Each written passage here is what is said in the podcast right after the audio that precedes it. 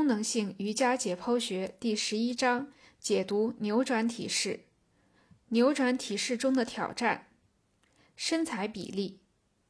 在需要做出双手结合动作的扭转体式中，身材比例有重要的影响，比它在其他任何体式中的影响都更为重要。其中最为重要的比例是股骨与躯干的长度比。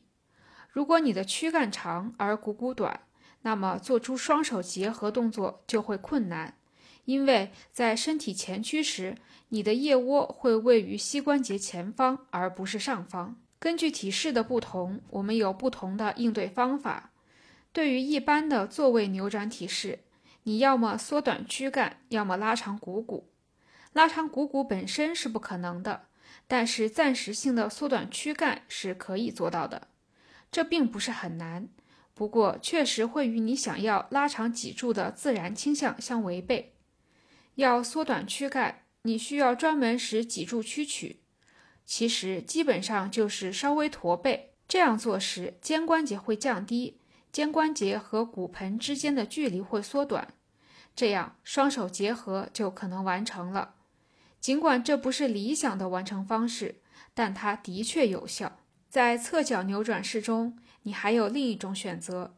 虽然你可能仍需要缩短躯干长度，但是同时你也可以利用膝关节来辅助完成双手结合。虽然严格来讲你并不能拉长股骨，但是通过加大前侧膝关节的屈曲幅度，你可以增大腿外侧和手臂之间的压力，这有助于保持住手的结合动作。双手结合。有些人会说他们的手臂不够长，不能在身后做出双手结合动作。这种情况也体现出了身材比例的重要性。如果你的手臂相对于身体其他部分较短，那么你要想完成双手结合就会更困难，抓住腕关节的动作可能就和你无缘了。然而，这并不是双手结合动作中最常见的问题。我发现最常见的情况是，人们不能采用正确的方法来完成这一动作。一个常见的问题是，练习者会草率地做出一个并不成功的结合，他们没有充分发挥体式中每一个元素的作用。如果你在双手结合时遇到了困难，就要去思考我们之前分别讨论过的每一个部分，看看是什么阻碍了整个体式和结合动作的完成。然后你就会知道该朝哪个方向努力。练习者常会犯的另一个错误是坐着时向后倒，并且扭转得太快。这往往是从初学扭转体式时遗留下来的动作习惯。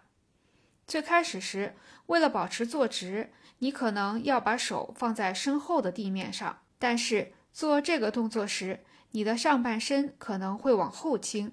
而这会使躯干远离你想要用手臂固定的那条大腿。应该依照下面的顺序来练习扭转体式。第一步，让躯干移动到大腿前方，将腋窝抵住腿部。如果你的身材比例有问题，这时你还要将上半身缩短。第二步是要试着做出双手结合动作。首先要将第一只手处于尽可能深入的位置。如果你的手臂不能大幅度的内旋，那么你就要关注其他可以拉长这些组织的体式，或者利用一切可能的过渡式来改善练习状况。只有当你已经把第一只手置于深入的位置后，再开始拉长第二只手臂，把它绕过你的背后，才能完成双手结合。扭转体式的最后要求是在扭转时，身体各个部分要充分打开，打开的顺序很重要。一旦我们进入了扭转体式，身体的各个结构就会自然而然地发挥出它们在扭转体式中的相应作用，从而使我们更轻松地完成相应动作。试着呼吸，在身体扭转的状态下，呼吸是一件很困难的事。我相信很多人在练习中都有这样的感受，这反映了呼吸与扭转体式之间有着密切的联系。当我们呼吸时，肋骨会上提并相互分离。在腹部活动受限的情况下，比如在扭转体式中，这一点会尤为突出。在扭转体式中，下腹部会受到较强的压力。当腹部不能随着呼吸突出时，气息自然就会向上转移到胸腔。但是在肋骨试图上提的同时，它们也承受着扭转体式对其产生的拉伸。在扭转体式中，肋骨和肋间肌都处在拉伸状态，拉伸增大了组织张力。在承受这种张力的同时，肋骨间还要试图相互分离，让肺得以扩张，这就造成了扭转体式的呼吸困难。因此，为了在扭转体式中呼吸更顺畅，我们需要拉伸肋间肌。拉伸肋间肌的最好方法是什么呢？就是在扭转体式中进行呼吸。先做出让自己一个较难呼吸的体式，再设法进行尽可能深的呼吸。这就是拉伸这些组织的最好方式。另外，拉伸身体侧面的体式，例如三角式或者侧角式，可能会有所帮助。用问题本身去回答问题似乎不够聪明，但是这正是关于身体和体式练习的事实。我们应该多花一些功夫去改进自己的不足之处，而不是只发挥自己的长处。不管是什么事。在这里就是练习某个瑜伽体式，要想取得进步，我们就必须反复多次的去做，并关注那些有助于完成整个体式的各个要素。坐骨该抬起还是放下？在某些体式里，坐骨应该处于抬起状态，也就是离开地面；而在另一些体式里，坐骨则需要处于较低的位置，也就是贴在地上。很多体式在开始时坐骨都是抬起的，然后在后面的步骤中坐骨逐渐放下。我们首先需要做的是分辨自己要做的是哪种体式。我们还需要考虑自己应该将身体的某一部位拉伸或打开到何种程度。在我看来，我们可能会问这样的问题：我的身体条件能让我把坐骨放下来吗？或者？以后我有可能做到这一点吗？坐骨是否应该在扭转体式中着地这一问题存在着争议。我们可能需要承认，解剖学上的可能性和我们的期望之间是有差异的。想要坐骨着地和真的让坐骨着地是有区别的。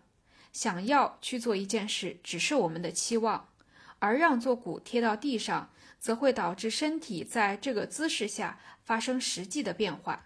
我们的终极体式就是一个绝佳的示例。大多数人在做圣哲马里奇四式时，坐骨都会抬起。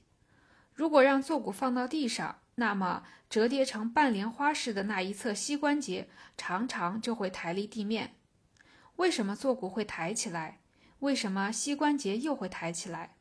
这些问题的答案都要归结于髋关节。试图让坐骨着地的想法没有错。但是，当我们确实做到这一点，而膝关节离地时，我们又将自己置于了一个更容易受伤的姿势中。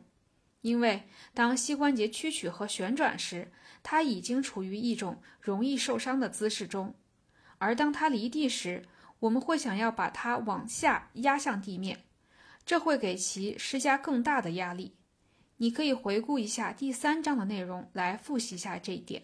不过，也有例外情况，正如前文所述，身材比例对扭转体式有重要的影响，不仅对于双手结合动作，对把坐骨降低也很重要。如果你的小腿胫骨与大腿股骨的长度比例比较特别，而髋关节又足够灵活，那么你就可以在将坐骨降低的同时，保证盘成莲花式的那条腿的膝关节不至于抬起。不过这一点本身并不能说明对错，你应该考虑的是想要达成的目标，以及这个目标如何促进你在这个体式上取得长远的进步。我们必须要采取一种合适的方式来练习，这种练习方式应该既能对正确的部位施加压力，同时又不会将压力施加到无关的部位上。你可能会问自己。我可以做到让坐骨和膝关节都着地，同时避免可能发生的损伤吗？我的身材比例允许我做出这个动作吗？我是不是因为逼着自己练习这个变式，而正将自己的膝关节置于危险的境地？我们的身体会回答这些问题。结论：尽管这一章是有关脊柱扭转的，但它也与髋关节和肩关节密切相关。就像对其他所有体式那样，我们必须要单独研究整体中每一个部分。我们很容易会局限于这样的结论。我做不好扭转体式，但事实是，我们的髋关节或者肩关节的灵活性可能没有达到扭转体式的要求，从而使脊柱无法进一步扭转。发现问题后，下面要做的就是练习。随着身体逐渐打开，我们将会逐渐攻下这一系列的每个体式。